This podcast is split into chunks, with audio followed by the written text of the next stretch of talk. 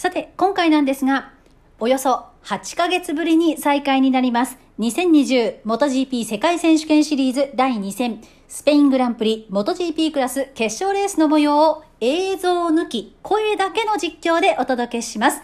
実況は私柿沼幸子です。ぜひ楽しんでください。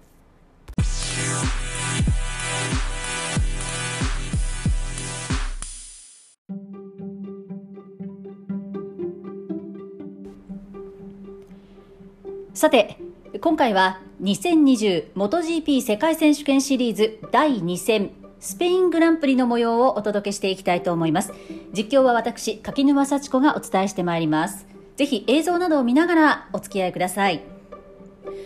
えー、今年のですね、MotoGP 世界選手権シリーズは、この MotoGP だけではなくて、世界中のスポーツイベント、そしてそれ以外の行動自体が、このコロナウイルスによりまして大きく制限をされるという形になったんですね。で、その中で8ヶ月の休暇といいますか、仕方のない休み、えー、これを経まして、やっと MotoGP クラスが世界の映像の舞台に戻ってまいりました。実はこの MotoGP 自体は3月に中東はカタールで開幕をしたんですけれども、実際にカタールでレースが行えたのは一番軽量級の元3クラス、そして中量級の元2クラスのみという形になりました。えー、それもですね、実は元 GP クラスのライダーたち、そしてライダーだけではなくて、スタッフ、チームのヘッドクォーター自体がヨーロッパにほぼほぼ拠点を置いているんですね。それによりまして、その各国のですね、ヨーロッパ各国の、まあ、いわゆるルールというか、えー、自粛の状況、クオレンティンの状況によりまして、旅行といいますかね、えー、国をまたぐ移動ができないということになってしまったんですね。それによりましてテストで一旦カタールには入っていたものの戻ってしまったチームだったりとかまたスタッフの面々は再度入国ができなくなってしまうということになっていました何名かの MotoGP ライダーはそのまま残ったりそれより前のタイミングで入国したりということで準備は重ねていたんですが結局のところ人員がライダーだけではなくてスタッフも揃わないということになりまして MotoGP クラスは開催が叶いませんでした。ということで今回この第2戦のスペインラウンドが MotoGP クラスは開幕のラウンドということになります。さあ第2戦のこの MotoGP のスペイングランプリなんですが舞台はヨーロッパの南部アンダルシアのシェリー酒が有名なエリアにありますヘレスサーキットアンヘルニエトです。もともとは違う名前だったんですが、えー、数年前にですね、アンヘルニエトさんを、の、を称えまして、ヘレスサーキットアンヘルニエトという名前に変更になりました。1989年からずっとですね、WGP、そして MotoGP が開催される、まあ、スペインはね、本当にあの、ロードレースだけではなくて4輪のレースもそうなんですけれども、本当に人気のあるカテゴリーまた、えー、国を挙げてこのモータースポーツを応援している機運があるそんな国ですから毎年行われていまして今回はスペイングランプリとして開催されます。そして今シーズンは少し、えー、不定期なというかですね、えー、不規則な形での開催になるんですが実は来週もこのですねヘレスサーキットアンヘルニエトを舞台に MotoGP の第3戦が開催されていくんですけれどもただ名前が今回はスペイングランプリなんですが来週はアンダルシアグランプリというふうに少し名前を変えまして開催が決まっております。というのもそもそもですね1年間のうちで、えー、その場所の国の名前などを冠につけて行えるグランプリというのは一つというふうに決まってるんですね。それによりまして同じ場所で行われる場合は別の名前を付けなくてはいけないということになっています。まあ、このスペインといえばですね、本当に今名前が付けられているアンヘル・ニエトさん、そしてリカルド・トルモさん、あとはシトポンスさん、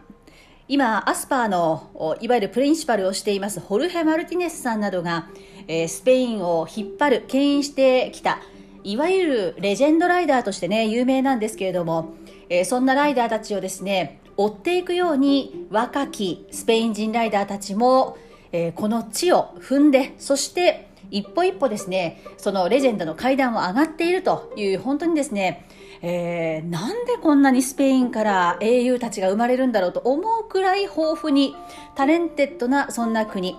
第2戦が開催される舞台ということになっています。あとはアンダルシアというとフラメンコだったりですね。あとワインですよね。シェリー酒だけではなくてワインなんかも有名な場所ではあります。それと合わせまして、えー、私たち日本人にとっては1993年にこのスペインの地でですねヘレスの地で、えー、若井さんが不慮の事故を遂げたということで、えー、忘れることのできないサーキットでもありますよね。このサーキットといえば高低差がかなりあるアップダウンのあるサーキットとして有名です全長は4423メートルの時計回りのサーキット。ここをこの MotoGP クラスは25周で戦っていきます。え右コーナーが8、そして左コーナーが5。最長のストレートは607メートルです。1986年に作られましてね、それからですから3年後から毎年スペイングランプリが開催されているということなんですが、2002年とそして確か2005年に少しずつモディファイをされましてね現在の形になったということになっていますトップスピードは296.7キロという記録が出されております。さて、各ライダーがですね、もうすでにスターティンググリッド、ダミーグリッドについておりまして、今、ハッシュタグ、 Racing for them ということで、実はこの MotoGP も他のですね、メジャーなえスポーツと同じように今回は無観客でそして今シーズンは全て無観客で行われるということがアナウンスされております。ですので本来でしたらこのスペイングランプリ、まあ、スペインの、ね、各サーキットのグランプリというのは本当にたくさんの MotoGP ファンがサーキットそしてサーキットの周りに訪れて、えー、もう渋滞するぐらいのえ、熱狂ぶりなんですけれども、今回はですね、ライダーとそして限られたスタッフのみで開催されるとえーいうことになっています。ですので私もですね、今、国際映像を見ながら実況をさせていただいております。さて、25周で戦われていくということでお話をしたんですけれども、えー、昨日のですね、予選が行われまして、えー、実はこの後グリッド紹介もしていきたいと思うんですけれども、今回ポールポジションを獲得しましたファビオ・クアンタラーロ選手がニューコースレコードというのを樹立しました日本でいうところのコースレコードというものとこの MotoGP でいうところの意味合いというのは違うんですけれどもいわゆるコースレコードというのはファステストラップということを意味しています。予選などで出した全体の中での一番速いタイムを指しています。そしてレース決勝レースは決勝レースで決勝ベストレースラップというのが設定されていましてそれぞれ別なんですね。でそのベストレースラップというのは1分38秒051昨シーズン、え今日は3番手スタートからあ3番手からスタートをしていきますマルク・マルケス選手が出しましたタイム。これが、えー、サーキットベストということになっています。まあ、ただね今回あのフロントローポールポジションからスタートするクワンタラーロは、ファステストを塗り替える形で1分36秒705というタイム、驚異的なタイムでですね、ポールポジションを獲得しましてね、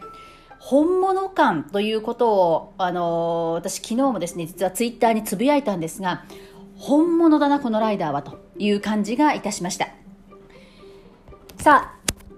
あ、あと5、6分ほどでスタートということになっていきますが、今ですね、グリッド上にいるスタッフたちは少し人数が減りまして、本来だったらこの時間っていうのは、えー、グリッドウォークというね、いわゆるそのセレブリティの皆さん方がグリッドに入って、えー、こう一緒に写真を撮ったりですとか、そういったラグジュアリーな時間を過ごす時間なんですけれども、今回はそれがありませんでしてね、ライダーとそしてスタッフ、で、スタッフはですね、フェイスガードをして、マスクをして、えー、今、グリッドに立っています。というのも今回、ライダーと接するスタッフは必ずマスクとそしてフェイスガードをしなくてはいけないというルールがドルナの方からね通達をされておりますのでそれをしっかり守ってという形で今各スタッフたちは、えー、その様相でですねグリッドについているという状況になっていますさあ、それでは早速なんですが、今回のスターティンググリッドをご紹介していきたいと思います。25周度決勝レース 2020MotoGP 世界選手権シリーズ第2戦。ヘレスサーキットアンヘルニエとまず、ポールポジションを獲得しましたのは、ゼッケンは20です。ヤマハのマシンに乗ります。来シーズンは、ファクトリーヤマハへの移籍が決まっています。ファビオ・クアンタラーロ。パーシャルもですね、かなり揃えてきていまして、えー、今回優勝を狙える一角だなというふうな感じがしています。続いて、セカンドグリッドを獲得しましたのは、ゼッケン12、こちらは今、ファクトリーヤマハのライダーということになりますが、マーベリック・ビニャーレス。ですから、ヤマハが2台トップ2並んだという形になりました。さあ、スタート、ウォームアップラップ5分前のボードが出されまして、今、オフィシャルカー BMW のマシンがグリッドを離れていきました。マーベリック・ビニャーレスはセクター3のタイム次第かなという感じがしますね。続いて1列目3番グリッドからスタートをするのはディフェンディングチャンピオンのホンダマルク・マルケスです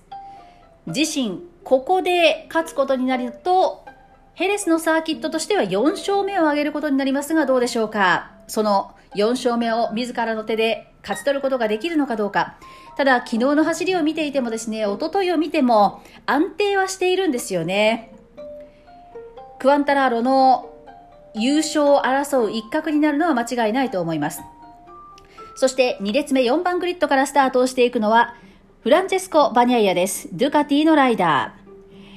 えー、グリッド上でのインタビューでは難しいコンディションになるんだけれどもきっといいリズムはつかめているペースはつかめているので25周タフなレースになると思うが優勝を狙いたいという話をしています。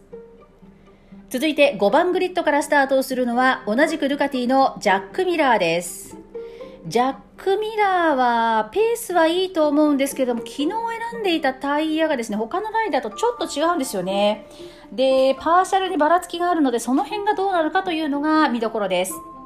そして6番グリッドからスタートする予定でしたカルクラッチロー選手なんですが残念ながら今朝のウォームアップでですねかなり大きなクラッシュをしましてえー、で、一旦は、えー、フィジカルフィットということで、数時間前にはアナウンスが出ていたんですが、元2クラスのラスト2、3週ぐらいのとこでしたかね、えー、アナウンスが出されまして、ギリギリ、アンフィットだということになりまして、どうやら首のですね、負傷があるようなんですね。で、病院に向かったという話をしていまして、残念ながら今回は出場が叶いません。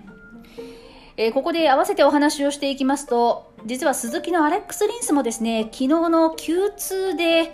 クラッシュがありましてね、実はミラーのクラッシュの後に単独でまたクラッシュをしてしまったんですが、えー、どうやら右の肩でしたかね、脱臼をしたということで、今回は欠場を決めています。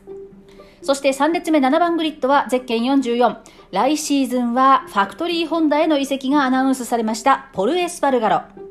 8番グリッドからスタートをするのはドゥカティ、ワークスチーム、アンドレア・ドビチオーゾ。そして9番グリッドはゼッケン21、ヤマハのいわゆるサテライトチームです。フランコ・モルビデッリ。10番グリッドはゼッケン46、えー、来シーズンは99%ペトロナスに行くという話です。バレンティーノ・ロッシ。さあ、今ウォームアップが開始になりました。11番グリッド、ゼッケン36、鈴木ワークスチーム、ジョアン・ミルです。ジョアン・ミルは FP3 とそしてウォームアップでどちらもトップ3に確か入っていたと思いますから、11番グリッドからもう少し上位を狙っていきたいかなというところだと思います。そして12番グリッドは KTM のブラッド・ビンダー。実は私このライダー結構好きなんですよね。あの走ったというよりは、えー、なんかこうプライベートな感じというかそっちが好きですね。続いて13番グリッドはダニロ・ペトルッチです。14番グリッド日本の中上隆明、えー、グリッドについてからね、少し給油をね、していた様子が映っておりました。15番グリッドはアプリリア・アレイシエスパルガロ。16番グリッドは KTM ミゲール・オリベイラ。17番グリッドは、えー、今回はですね、実はアンドレア・イアンノーネ選手がね、あのー、アンチドーピング引っかかりまして、え、その、まだ期間が消化できてないということで、ブラッドリー・スミス選手が代役参戦をしております。18番手、ティトラバト。19番手、ヨハン・ザルコ。ちょっと振るいませんでしたね。20番手、アレックス・マルケス。マルケス選手の弟なんですけれども、今シーズンね、ファクトリーホンダに入ったんですけれども、ルーキーの洗礼を浴びてるかなという感じですね。そしてもう一人ルーキーの洗礼を浴びてる感じがするのが KTM のイケール・レクオナです。レクオナ意外とイケメンですよ。ちょっと見てくださいね。あの、ヘルメット取った後。さあ、そして、今なんですけれども、今各ライダーはウォームアップに出ておりまして、先頭を走ってるのはクワンタラーロですかね。最終コーナーを立ち上がってきました。まもなく全車メインストレートに戻ってくるところ。さあ、ここまでですね、あのー、導入の部分を15分ぐらい喋ってしまったんですが、さあ、クアンタラーロはフロントハード、そしてリアがソフト、そしてマーベリックはソフトソフト、マルクマス、マルケスはフロントハード、リアソフト。さあ、1列目。タイヤのチョイスが変わりました。後方グリーングラフラッグ25周の決勝レース。レッドシグナル点灯。今、ブラックアウトいいスタートになったのはバーベリック・ビニャーレスだ。ビニャーレスいいスタートを切っている。そしてどうやらホールショットを奪っていく。早いマーベリック・ビニャーレス。ホールショットを奪います。そして2番手につけたのがマルク・マルケスか。そして3番手には、ポールポジションスタートのクワンタラーロ、そして4番手にバニャイアがつけている。もう1台はミラーだ。ミラーとバニャイア、ドゥカティの2人が4番手、5番手につけているという状況で、今25周、オープニングラップが始まりました。さあ、ビニャーレス抜群のクラッチミートいいスタートを見せました。隣にいたクワルタラーロも悪くなかったんですけれどもね、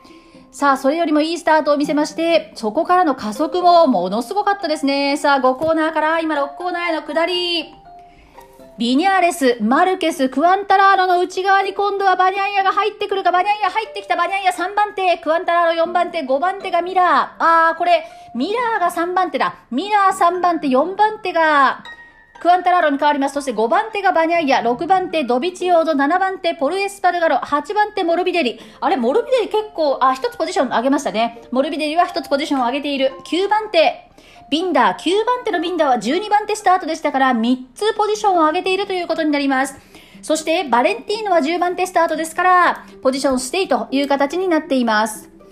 さあ、そして今、まもなく最終コーナーへと向かってくる各陣営なんですけれども、トップのビニャーレスに対しまして2番手のマルケスはぴったりとついてますね。さあ、そして今11コーナーから12コーナーあたり、最終コーナー立ち上がってきます。まずオープニングラップを終えていく。まだ長い一列の渋滞になってます。コントロールラインを通過。さあ、このコントロールライン通過したところで、マルケスがちょっとアクセルを開けたかな？1周終了、2周目の周回に入っていきます。残りは24周。さあ、1コーナーから2コーナーのところ、さあ、そして4番手、5番手が変わるぞ今、バニャイアが、クワルタラーロをかわしていった。クワルタラーロ、ちょっとペースが上がらないですかね。フロントハード、リアソフトというチョイスをしています。ポールポジションスタートのファビオ・クワルタラーロ。ちょっとこれ、まだ勝負感っていうのが定まってないですかね。ミラーにず、あ、失礼、バニャイアにズバッと行かれました。ただ、バニャイアもですね、そんなにキャリア的には違わないんですけどね。さあ、ですが、クアンタラロボここで引き下がるわけではないですね。ですが、その後ろにドビチオードも結構来てますね。ドビチオードのペースも悪くないか。さあ、この2周目のタイミングでは一番ポジションを上げているのはブラッドリー・スミスですね。今11番手なんですけれども、今日スミスは17番手スタート。えー、これで6つポジションを上げているということになります。日本の中上隆明は、んちょっと苦戦しているか、序盤だからというふうに見ておきましょうか。16番手、3つポジションを下げていると、あ、2つですね。ポジションを今下げているという形になっています。2周目の周回。ちょっと、これトップ2が逃げそうですよ。先頭のビニャーレスに対してぴったりと後ろ。チャンピオンのマルクメルケスがつけている感じ。ビニャーレスとマルケスがトップ争い。そして3番手のミラーまでのギャップはコンマ627。ちょっと開きましたね。さあ、そして4番手、5番手がまだやり合っている。4番手がクワンタラーロに変わります。バニャイアをかわしました。そしてその後ろ、ドビチオードが来ているぞ。バニャイアは今ちょっと失速しましたからね。その後ろにぴったりとドビチオードがつけている。うん。ミルがクラッシュ、ターンナインという情報が入ってきました。今日11番手スタートのジョアン・ミルは、9コーナーで単独、あこれ単独ですね。見るは、ただ、ライダーは大丈夫そうです。今、スクーターに乗りまして、この後ピットボックスに戻っていく。さあ、そして先頭に話を戻します。ファステストラップを取った1分38秒445のビニアレスなんですけれども、それをマルケスがかわしていったんですが、もう一回ビニアレスも1でトップを奪い返します。バトルが凄まじい争いになっている。さあ、そしてもう一回、これ火がつきましたよ。マルケスに火がついてもう一回入っていく。6コーナーだ、6コーナー入っていく。そして、立ち上がって今度は7コーナー、今度は左コーナーなんですけれども、ビニャーレスもしっかりとついていっている。7コーナー、そして8コーナー、クリアしていきます。さあ、この先は今度は右コーナーになっていくんですけれども、どうか。ビニャーレス今2番手に下がっているんですけれども、これ、トップのマルケス逃がしちゃうとまずそうですね。マルク・マルケスもフロントハード、リア、ソフトという組み合わせになっています。ただ、まだあと23週ありますからね、じっくり見ていく、まだ余力はね、きっとあるでしょうから、ビニャーレスにとっても、さあ、ビニャーレスもう一回行きますよ。ビニャーレスがもう一回仕掛けていくか、ギリギリのところまで迫っていくんですけれども、最終コーナー、13コーナーを立ち上がっていく。さあ、アレイシ・エスパルガロも転倒だ。単独のクラッシュのようです。アレイシが転倒、10コーナーで単あ単独転倒になりました。右コーナーでしたね。右右の2つ目。アレイシも転倒です。今日は15番手スタートでした。さあ、これで残っているのは19台。2週完了3週目、残りが22週というところになります。さて、トップ2が逃げそうという話をしていたんですが、3番手に上がった、これ、ミラーなんですけれども、ちょっとこのトップ2とのギャップ縮まりましたね。コンマ497。さっきから見ますと、コンマ2ぐらい縮まっている計算になります。ただ、その後ろにですね、ミラーの後ろのクアンタラーロもしっかりついていってますから、どうですかね、これ、状況によってはまたトップ4にパックなっていくのかもしれないですね。現在トップ2のギャップはコンマ346。セクター2でちょっと縮まった感じ。さあ、セクター3はどちらかというと、今、後ろにいるマーベリック・ビニャーレスの方が、ちょっと不得意なのかなっていう感じがするので、ここで離されちゃいけないんですけど、どうでしょうか？今、セクター4に入りました、トップ2。んちょっと離されてるかな？そうですね。プラス表示になってしまいました。さあ、このままマルケスが逃げてしまうのかどうなのか、コンマ658、ギャップが開いていく。ですから、あのーグリッド紹介の時に話をしましたけれども、やっぱりマーベリック・ビニアレスはセクター3ですね。ここをどうにかしないと置いていかれてしまう。ただ、セクター4は早いですから、さあ、そして今、マルク・マルケスのサインボードには、ビニャーレスとミラーが後ろコンマ6にいるぞという表示を出していました。さあ、今、コントロールライン通過してこれで4周目に入っていったんですけれども、この段階では、セクター1のところではコンマ383、えー、というところで、縮まってはいくんですよね。さあ、再び、ファステストラップを1分38秒445の、マーベリック・ビニアレスが持ちながら追っていくような状況になっています。あーっと、マルク・マルケスがオーバーランだ。これは2コーナーかな ?3 コーナーかな？おーっと、ちょっとこれは攻防も筆の誤りか。今何番手で戻れるかな？最後尾で戻るかな ?18 番手か。18番手でマルケスが戻ることになります。なんということでしょう。3コーナー、4コーナーあたりですかね。オーバーランがあったようです。あ、そうですね。4コーナーだ。4コーナーで止まりきれませんでした。かなりバランスを崩したんですけど、右足を上げましてバランスを取りましてね、ちょっと倒しすぎましたかね。グラベルにまっすぐ行きました。ただ、転倒がありませんでしたから、これは不幸中の幸い。さあ、これによりまして、マルク・マルケス、今18番手までポジションを、あ、今16、もう16番手まで戻ってきてますね。マルク・マルケスは、弟マルケスをすでにかわしまして16番手まで浮上しています。ただ、これ、ビニャーレスとのギャップは大きいですよ。15台あります。さあ、これで楽になったのは、ま、あマーベリック・ビニャーレス。そして、ですから2番手争いが変わっていますよね。2番手争いがミラーとクワンタラーロに変わっています。ちょっとこのトップのビニャーレスと2番手3番手争いのギャップが今わかんないんですが、わかりましたらお伝えしますが、さあ、コントロールラインを通過して、えー、これで6周目ということになりますね。残りが20周です。さあ、先頭がマーベリック・ビニャーレス、2番手がミラー、3番手クワンタラーロ、4番手バニャイア、5番手がドビチオーゾ、6番手がポルエスパルガロ、7番手ビンダー、そして8番手モルビデッリ、9番手バレンティーノ、10番手オリベイラ、11番手ペトルッチ、12番手レクオナ、13番手スミス、14番手日本の中上隆明、15番手ザルコ、16番手マルク・マルケス、17番手アレックス・マルケス、18番手ティト・ラバトということに今なっております。さあ、トップの、トップのギャップが出てきました。トップのマーベリック・ビニャーレスと2番手のミラーなんですが、0.616差です。0.616の差。ですからその2番手のトップと2番手のミラーよりも2番手のミラーと3番手のクワンタラーロの方がかなり近いということになってますね。その後ろはどうかというとバニャイアも離れずに来ているんですけれどもバニャイアはクワンタラーロに対してコンマ9ぐらいの差になってますね。ですから、すぐにこれがワンパックになるかというと、そうでもありません。さあ、そして、やっぱり問題のですね、ビニャーレス、セクター3ですね。ここで詰まってきますね。ミラーが、コンマ545に詰めていく。さあ、そして今、クワンタラーロが入ってきた。クワンタラーロ2番手浮上だ。クワンタラーロ13コーナーのところで2番手に浮上していく。ビニャーレス、クワンタラーロ、ミラーのオーダーに変わりました。コントロールラインを通過。残り19周。そしてもう一回ストレートではドゥカティのミラーが行くんですけど、もう一回1コーナーのところでクワンタラーロが攻めていきます。1コーナー、2コーナーではクワンタラーロが取っていく。順位が変わっていきます。この二人も結構ですね、その若いライダー同士、どちらかが若いっていうと、えー、クワンタラーロの方が明らかに若いんですけど、ミラーもね、まあ若いんですよね。さあ、そして今、国際映像はリプレイが映し出されました。先ほどのマルク・マルケス4コーナーのオーバーラン。ここグラベルが結構広いので、マルク・マルケスもですね、えー、戻ってくることができたんですけれども、倒している角度としては67度ぐらいまで行ってたか。67度って結構な倒し込みですよ。それをまあ、転倒しなかっただけいいのかなという感じがしますけれどもね。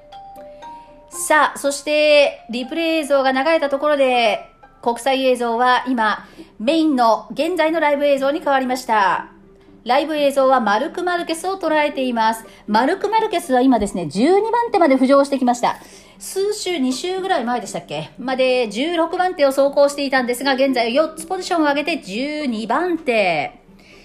さあ、そして先頭のビニャーレスなんですけれども、うん、これは今ですね、ビニャーレスと12番手のマルケスのギャップが出ているんですけれども、まあもちろんマルケスが追い上げているということもありまして、ギャップは縮まってはいるんですけれどもね、ただそれでも大きなギャップにはなっています。さあ、そしてコントロールライン戻ってきました。先頭のマーベリック・ビニャーレス残り18周です。8周目の周回に入りました。残り18周。2番手のクワンタラーロとは少しまた開きましたよ。コンマ937というギャップになっている。先ほどの元2のレースでは、気温が確か33度、そして路面温度が42度ぐらいというところで推移をしていましたから、だいたいそのくらいの気温、そして路面温度で推移していると思うんですね。昨日の予選の、まあ、50度ぐらいの温度を考えると、路面温度を考えると、まあ、昨日よりはいいコンディションではあるということは言えると思います。ただタイヤにとってはですね、かなりこれタフな、えー、過酷なシビアな状況であることは間違いないと思いますね。その先ほど行われた元2のレースでも結局のところおそらくですね、フロントタイヤのチョイスがトップ5の中でえー、2対3ぐらいで違ったんですよね。で、結局勝ったのはフロントをチョイスしたライダーだ、フロントのハードのタイヤをチョイスしたライダーだったということを考えると、今回ももしかしたらフロントハードのライダーの方がいいのかもしれないんですが、現在の状況、トップ、リードラップを刻んでいるマーベリック・ビニャーレスはフロントソフト、そしてリアもソフトです。でもそのリアがソフトだっていうことを考えると他のライダーも基本的にはリアソフトなんですけれども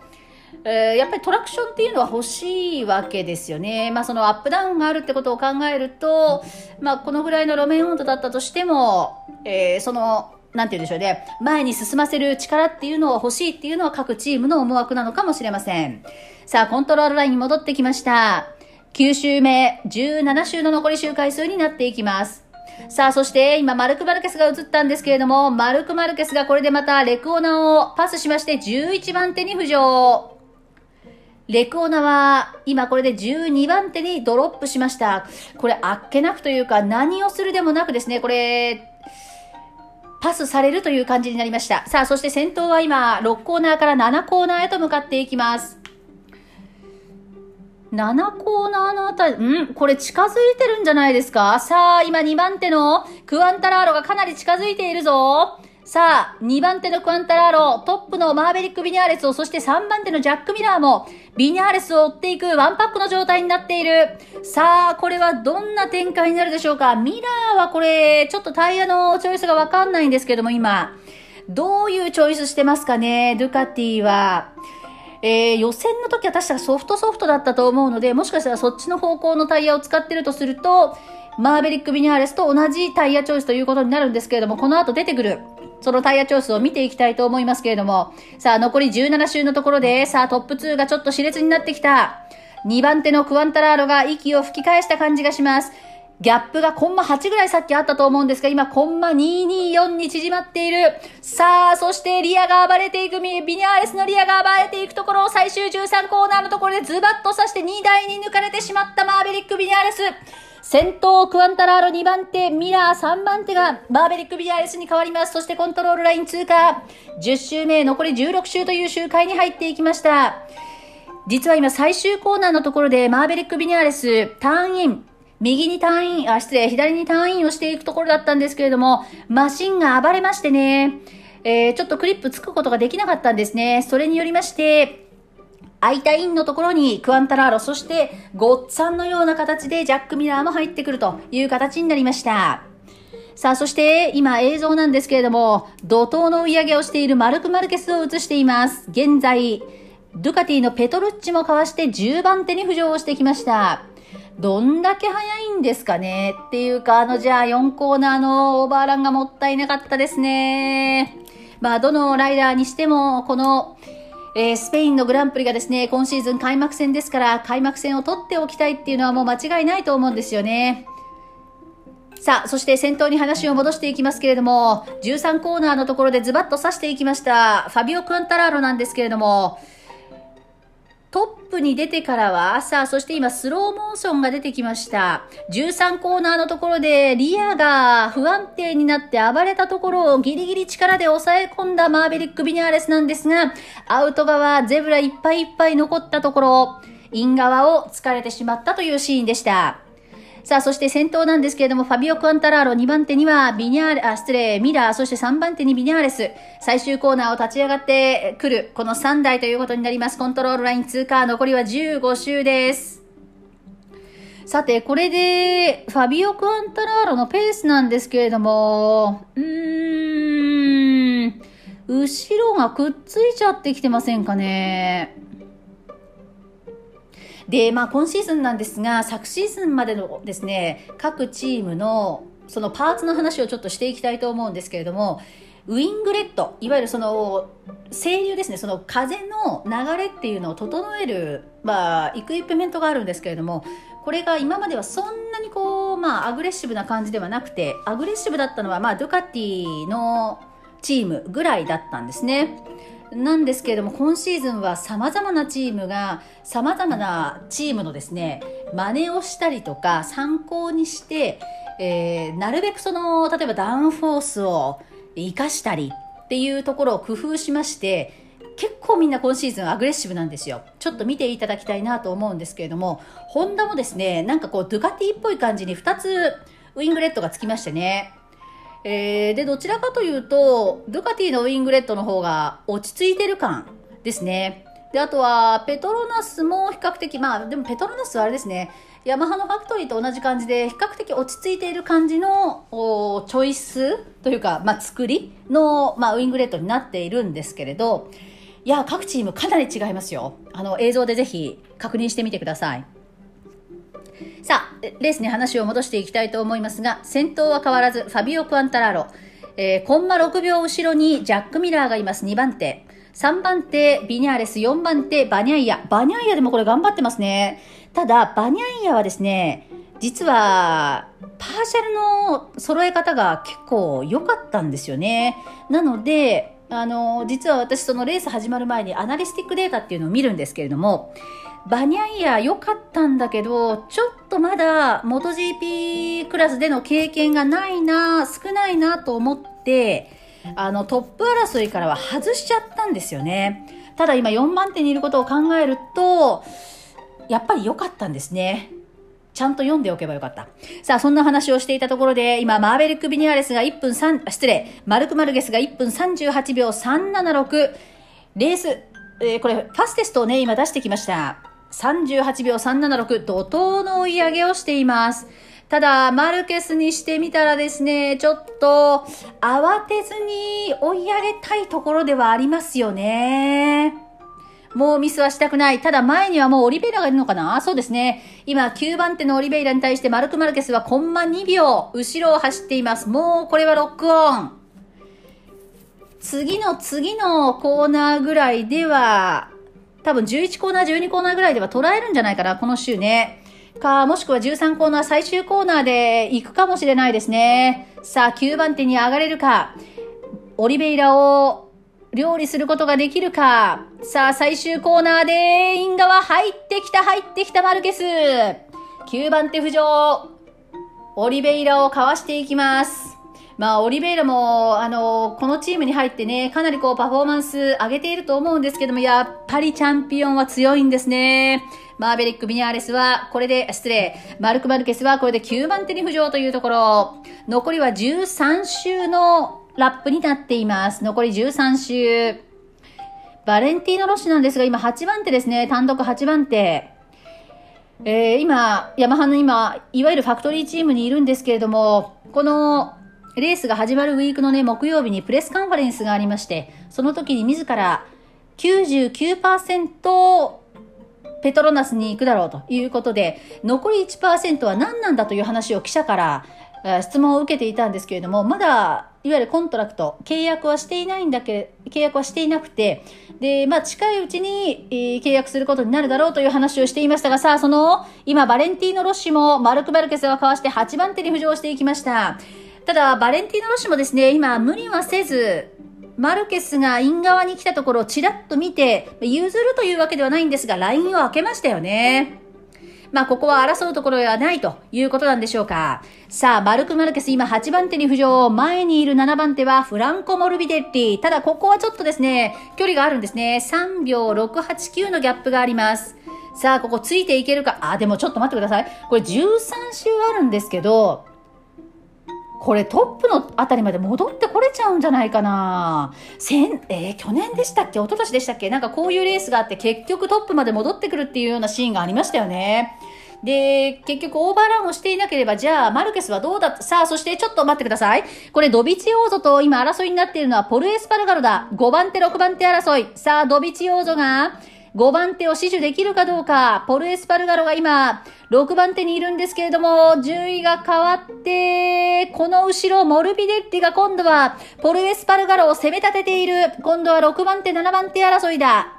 さあ、どうだ？残り12周になったところ、これ勢いがあるのはモルビデッティの方なんですけれども、どうでしょうか？ポルエスパルガロ、ちょっと厳しいか？後ろに疲れたスリップ入られた。スリップ入ったところでどうか次のコーナーで行くんでしょうか？どうなんでしょうか ?6 コーナーはどうだ ?6 コーナーはちょっと距離があるか？行きませんね。あー、ですがちょっとクリップを外してしまったポルエスパルガロ、そのイン側に入ってきた6コーナー。そして7コーナーのところではどうだ ?7 コーナーではしっかりとポルエスパルガラがもう一回守っている。ああ、これ結構いいバトルですね。さあ、この後の8コーナーはどうですか ?8 コーナーはポルエスパルガラが守っていきます。ただ勢いあるのはモルビデリだなこれどうかな ?6 番手、7番手争い。ちょっと今これ国際映像が捉えていますから集中して見ていきたいと思うんですけれども、ぴったりとつけているモルビデリはこれ、ちょっとずつプレッシャーをかけながらですね、ポルエスパロガロの、いわゆるミスを誘っているという感じがします。さあ、そしてその前、ドビチオーゾが今度はゼッケン63をつけます。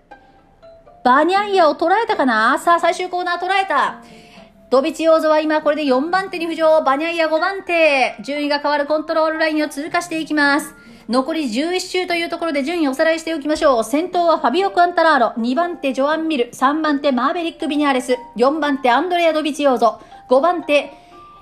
えー、バニャイア、そして6番手エスパルガロ、7番手モルビデッリ、そして2秒4空いて、マルク・マルケス8番手、9番手ロッシ、10番手オリベイラ、11番手ペトルッチ、12番手レクオナ、13番手ザルコ、14番手日本の中上隆明、もうちょっと上がってきてほしいですね。15番手がアレックス・マルケス、16番手ラバトということになっています。さあ、そして今、トップ2のですね、ラップごとのギャップが出てるんですけど、やっぱりファビオの方が早いですね。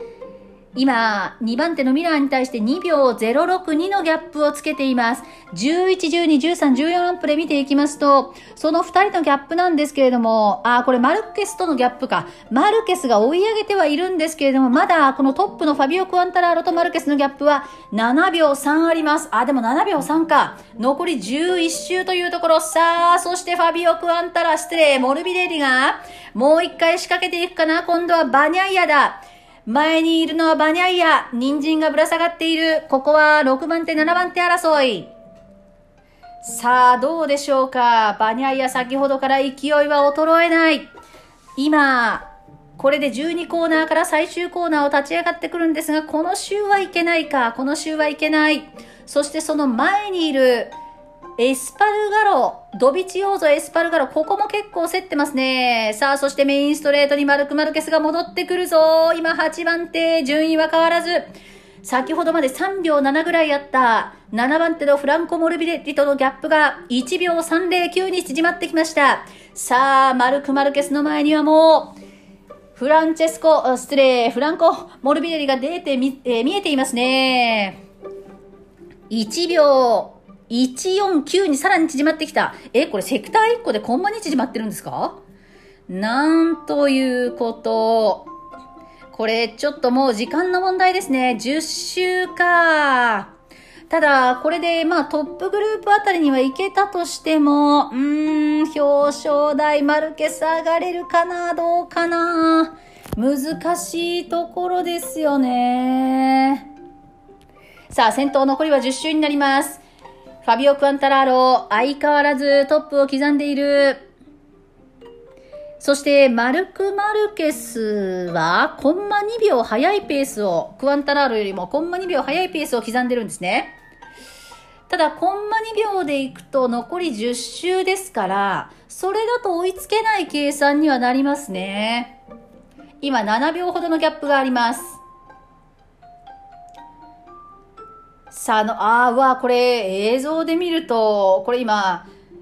かなりの差になりましたよ。さあ、そして4番手、5番手、そして6番手、7番手、8番手だ。6番手争いが競っている最終コーナー戻ってくる。バニャイアと、そしてモルビデッティ、その後ろに、マルク・マルケスがついたメインストレート。さあ、もうこれ、モルビデッティはもう餌食になっている。1コーナーのところはどうだ ?1 コーナーはいかない。無理はしないというか、ただ、マシンはちょっとタイヤは揺れている、そんな感じです。マルク・マルケス。2コーナーから、そして3コーナーのところを、ターンインしていきます。さあ、どうでしょうかまだ、残りは9周なんですが、まだ行かないか。さあ、ただもう時間の問題ですよ。これ2台ズバッと行くのかな？どうなのかな？さあ、マルク・マルケス、しっかりと後ろについている5コーナーを立ち上がって、少し下りの5コーナーから6コーナーのところで車速を乗せていくホンダのマシン。右側に足を出すモルビデなんですけれども、さあ入っていくか6コーナー入った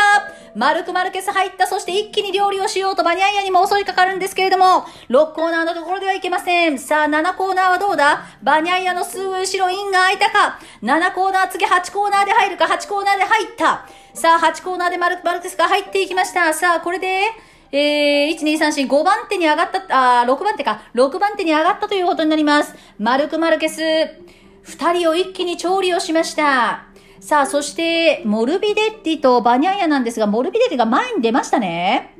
さあ、リプレイ映像が出ます。うわ、ギリギリ、ちょっとモルビデッティが引きましたね。さあ、そして、今ですね、国際映像では6番手に上がったマルク・マルケスに対してファビオが今トップがどこにいるかという表示が出ているんですけれども残り8周メインストレート戻ってきましたうわ、これ近いなファビオは今 T2 に向かっています、ターン2。トップと2番手のギャップは3秒471。さあ、これ、残り8周で、まあ、トップ2がこの3秒471というギャップがある中で、どこまでいけますかね？あとは、マルク・マルケスに交わされたモルビデッリとバニャンヤなんですが、ついてはいけてるんですね。うーん。さあ、残り8周という話をしました。もう今、国際映像のヘリコプターからの俯瞰の映像で見てももうトップ2かなり開いてますね。3秒8、3秒687。ですからその2番手のミラーより後ろ、ミラー、ビニャーレス、ドビチオーゾ、そしてポルエスパルガロ、マルクマルケス、この辺りの方が近いんですね。さあ、ファビオ・クアンタラーロはこれ、このまま逃げ切るんでしょうか？残り8周。ただまだ8周ありますからね。さあ、今1コーナーから2コーナーのところ、かかっているでしょうか？先頭のファビオ・クアンタラーロ。2番手争い、大きな意味での2番手争いが最終コーナーを立ち上がってきました。さあ、そして2番手とのギャップ、クアンタラーロはまた開く。4秒524。これ、どっちが早いのか、どっちが遅いのかっていうことで見ていくと、ちょっとラップが今私見れてないので、なんなんですけれども、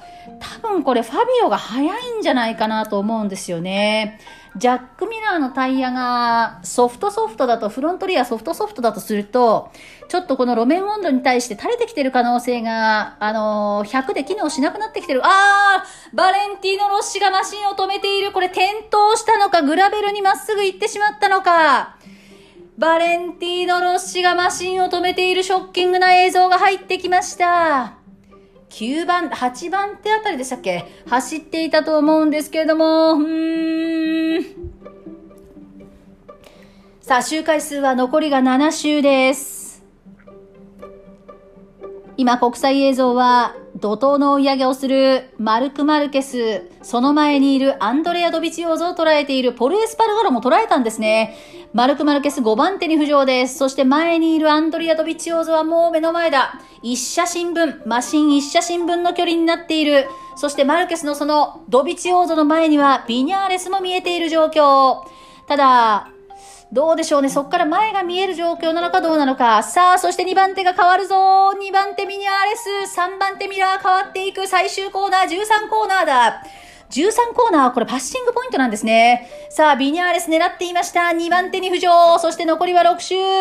ビニャーレスはまだ余力を残していました。ミラーはもうこれ多分ソフトソフトですね。ちょっと辛くなっているか、ミラー。となると、ミラーに対してドビチオーゾももうすぐ後ろにいるんですね。あ、ドビチオーゾはもうかわされた。マルケスにかわされました。これでマルク・マルケス4番手、アンドレア・ドビチオーゾ5番手、順位が変わる。さあ、今度はマルケスのターゲットというのは前にいるミラーになっていく。アンドレア・ドビチオーゾがこれ、同じソフトソフトで行っていたとしたら、前にいるミラーも、まあ同じ状況だということを考えると、マルケスは3番手上がれる可能性が十分ありますよ。残り6周。さあ、どうだ？ワンパックになっていくか、2番手以降がワンパックだ。ビニャーレス、そしてその後ろ、ミラー、マルク・マルケス・アンドレアドビチオーゾ、そしてポル・エスパルガロ、その後ろの、どうでしょう？ね、モルビデリまで入れましょうか。2番手争いが5台。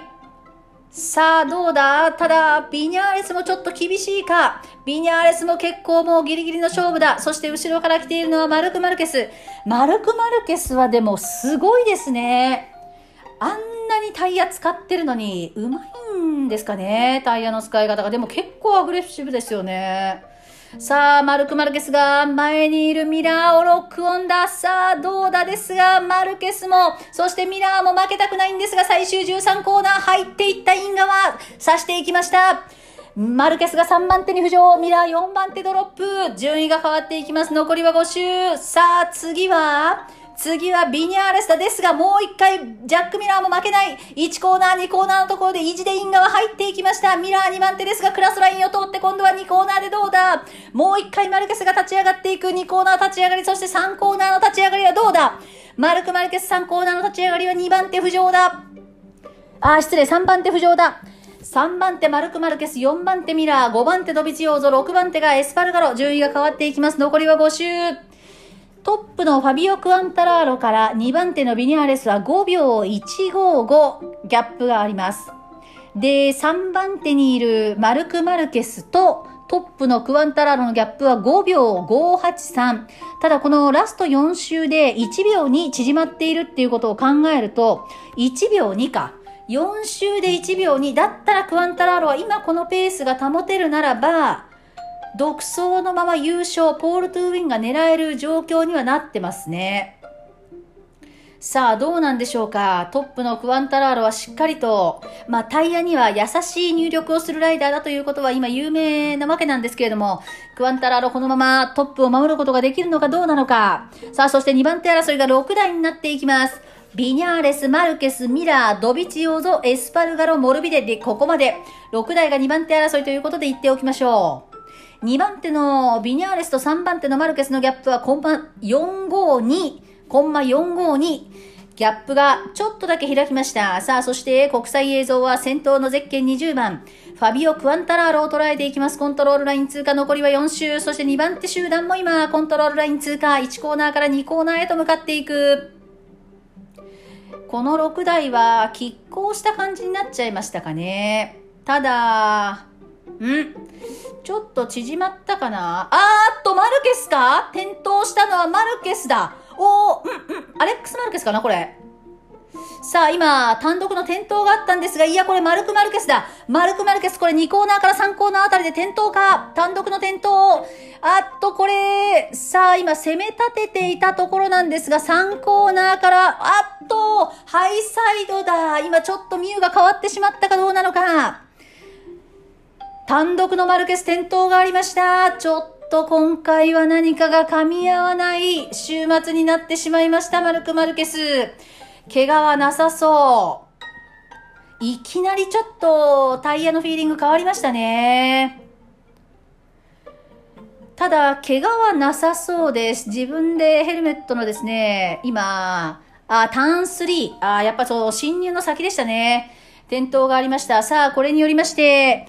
ファビオ・クアンタラールはもう安泰でしょうね。まあ、追ってきていたマルク・マルケスなんですけれども、ちょっとやっぱりタイヤも限界を迎えていたのかどうなのか、攻めすぎたのかどうなのか、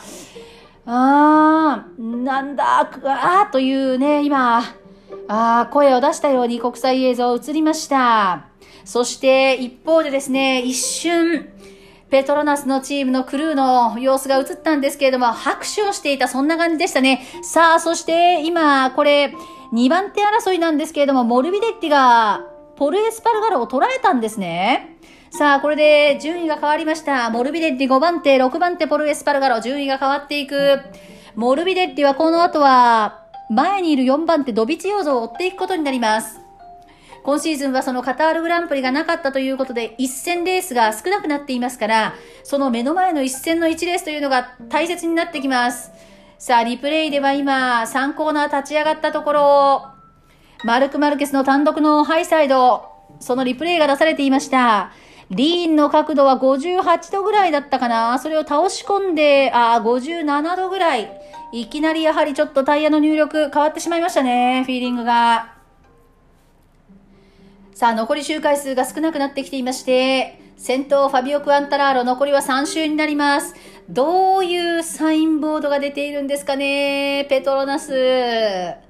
もう無理はするなということなのか。さあ、そして今2番手争いまた変わっていくぞ。一旦これ、モルビデッティが前に出たんですね、ドビチヨーゾの。ですが、もう一回ドビチヨーゾが前に出たようです。順位が再び変わっていく。2番手ビニャーレス、3番手ミラー、4番手がドビチオーゾ、5番手モルビデリ、6番手エスパルガロ、順位がまた変わっていきます。さあ、ここはでも4番手でチェッカーを受けるか5番手でチェッカーを受けるか大きな差ですからね。さあ、そしてコントロールラインを先頭。クワルタラーロが通過、残りは2周というところになります。2番手争いの4台も今通過をしていく。ビニャーレス、ミラー、ドビチオーゾ、モルビデリ、そして、ポルエスパルガロのオーダーです。ただ、ビニャーレスはちょっとと抜けてますかね？単独の2番手という感じになっているでしょうか。さあ、先頭のファビオ・クアンタラーロが映像で映し出されています。無駄なく、そつなく、マシンを乗っている、操っている感じ。5コーナーから間もなく6コーナー。体を少し起こしながら、6コーナーターンインをしていきます。さあ、そして2番手争いが変わるかな？あ、失礼、3番手争いが変わるかな？ドビチオーゾがミラーをかわしたか？そして今、さらに一緒にミラーをかわそうとしたモルビデッリなんですが、ちょっとミラーと接触がありました。それによってアクセルを緩めざるを得なかったモルビデッリ。ポルにもかわされてしまいましたね。3番手争いが順位に変わっていく。ですからこれで3番手がドビチオーゾ。さあ、今、リプレイ映像が出ますか？さあ、リプレイ映像です。ドビチオーゾがミラーを捉えたところで、イン側、モルビデリも行こうとしたんですけれども、インが空いていなくて、ミラーと接触をしてしまいました。それによって、危なく、これ転倒しかけたんですけれども、ただ転倒は免れまして、それによってアクセル戻したところにポルにも行かれてしまうという映像でした。さあ、これによりまして2番手、ビニャーレス、2番手と3番手のドビチオーゾのギャップは1秒5あります。さあ、そしてコントロールライン戻ってきて、ファビオ・クアルタラーロ、トップでファイナルラップに入っていきます。ラストラップ。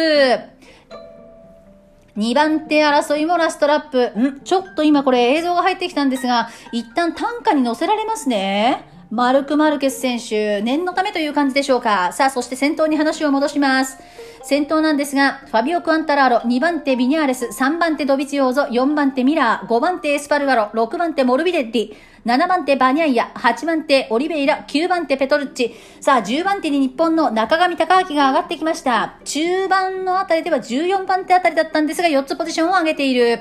まあ、他のライダーがね、えー、リタイアしているということもあるんですが、2つは実質ポジションを上げてますね。さあ、そして先頭のクワンタラーロなんですけれども、このまま行きますと、20年シーズンの開幕戦の優勝を飾るのは、ポール・トゥーウィンの形でこの、ヤマハ、セカンドチーム、ペトロナスのファビオ・クワンタラーロということにどうやらなりそうです。さあ、右足を出しながらバランスを取りながら、コーナーを一つ一つ丁寧にクリアをしていく。過去これまで7回の表彰台があります。8回目の表彰台に、そして今シーズン初優勝に向けて、アクセルを開けていく。さあ、12コーナーを立ち上がる。さあ、13コーナー最後のファイナルコーナーを回っていきます。13コーナー、もう誰も彼を脅かすライダーはいません。メインストレート戻ってきました。優勝を確信していく。そして2番手争いも最終コーナーを立ち上がって見事ファビオ・クアンタラーロ、ポール・トゥーウィン達成。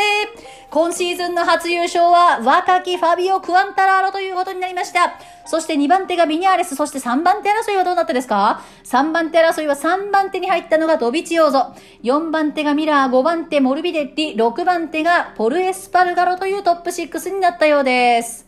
さあ、そして左手でガッツポーズ、そして力強くよしということで、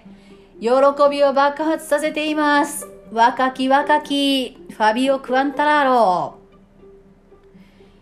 まあ思い起こせばですね、彼のために、彼が元3に上がってきた時に、彼のために、まだその16歳というね、参戦できる年齢に達していなかった、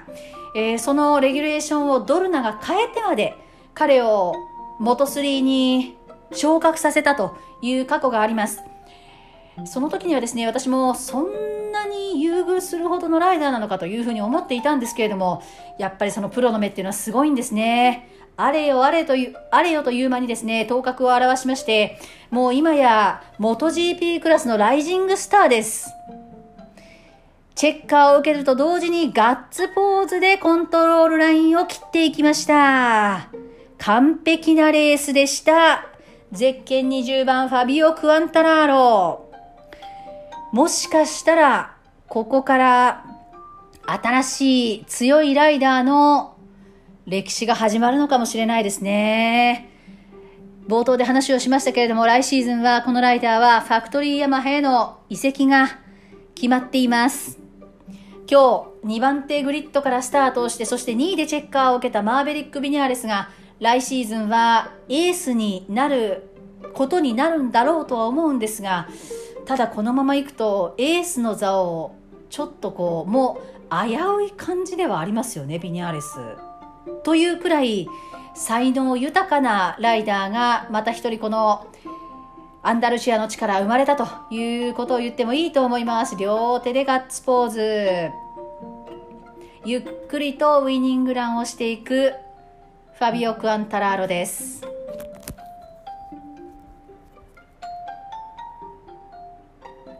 さあ、各コーナーではですね、この今日行われた決勝の3レース、実はこの後ね、まだ、えー、E クラスというエレクトリシティクラスのレースがあるんですけれども、オフィシャルの皆さんがですね、旗を振りながら、その優勝を称えている、そんな映像がね、出てきましたね。初めてのこの、元 GP クラスでのスペイングランプリでのフランス人ライダーの優勝だということです。えー、これ、1999年のバレンシアグランプリ以来の初めての優勝なのかな？っていうことのようですね。さあ、そして今、パルクフェルメに戻ってきたんですけれど、